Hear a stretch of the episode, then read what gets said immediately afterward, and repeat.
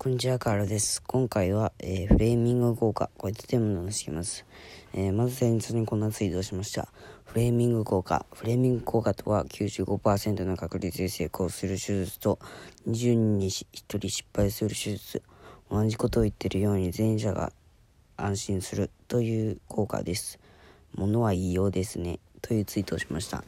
えー、フレーミング効果とはえさっき例えた通り、えー、95%の確率で成功する、成功する手術と言われてなんだか安心しませんか？で95%って結構高いですよね。あのこいやあうん、でも20人に1人失敗する手術と言われたらなぜかちょっと不安になりませんか？同じことを言ってるはずなのになぜか95%の確率で成功すると言われた方が安心するんですよね。えー、これは、えー、セールスライティングにも使えてフレあのフレーミング効果を使うとあ結構あの物が売れたりします。なぜなら人は安心が好きだからです。安心を求めているからです。いやでも僕は安心を求めずに安定を求めたらダメ負けだと思っているいますが普通の会社員や、えー、学生とかは、えー、安心を求めたりするので、まあ、別に安心が悪いってわけでもないですがまあ、えー、あの言い方ちょっと悪いですがあの普通の人はあの安定を求めたりするのでまあ、この方法を使えば、えー、ものが、えアフィリエイトとか、えー、でも売れますね。えー、この効果は、えー、周平、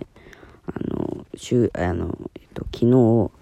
えー、しゅ、あの、周平さん、あ、 Voicy、Voicy で、え、っと、ちょっとコピーライティングについて、あの、検索してたんですね。なぜか知らないですけど、あの、検索したら必ず上、上らへん、上らへんというか、まあ、必ず、あの、と、周平さんが出てくるんですよね。まあ、なぜなら周平さんって800本も、800本も撮ってるんで、まあ、コンテンツ数が単純に多いんですよね。まあ、だから、えー、出ますね。で、その、コピーライティングを解説するところにフレーミング効果が出ていてフレーミング効果例えば〇〇〇〇を95%の確率で成功する方法とかだとあの読みたくなりますよね。でも逆に、えー、20人に失敗する、えー、20人に1人は失敗するけど他は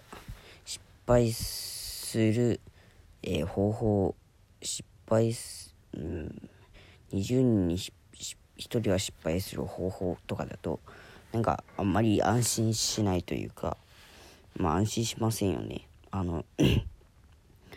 まあこのように95%のかあの20人に1人失敗する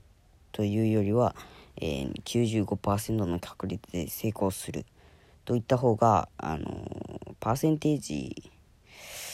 を使っていや違いますね。あの成功するあのえっとまあそんな感じのえー、効果です。では以上いや面白かったら、えー、フォローいいねでもしていってください。では以上カーラフでした。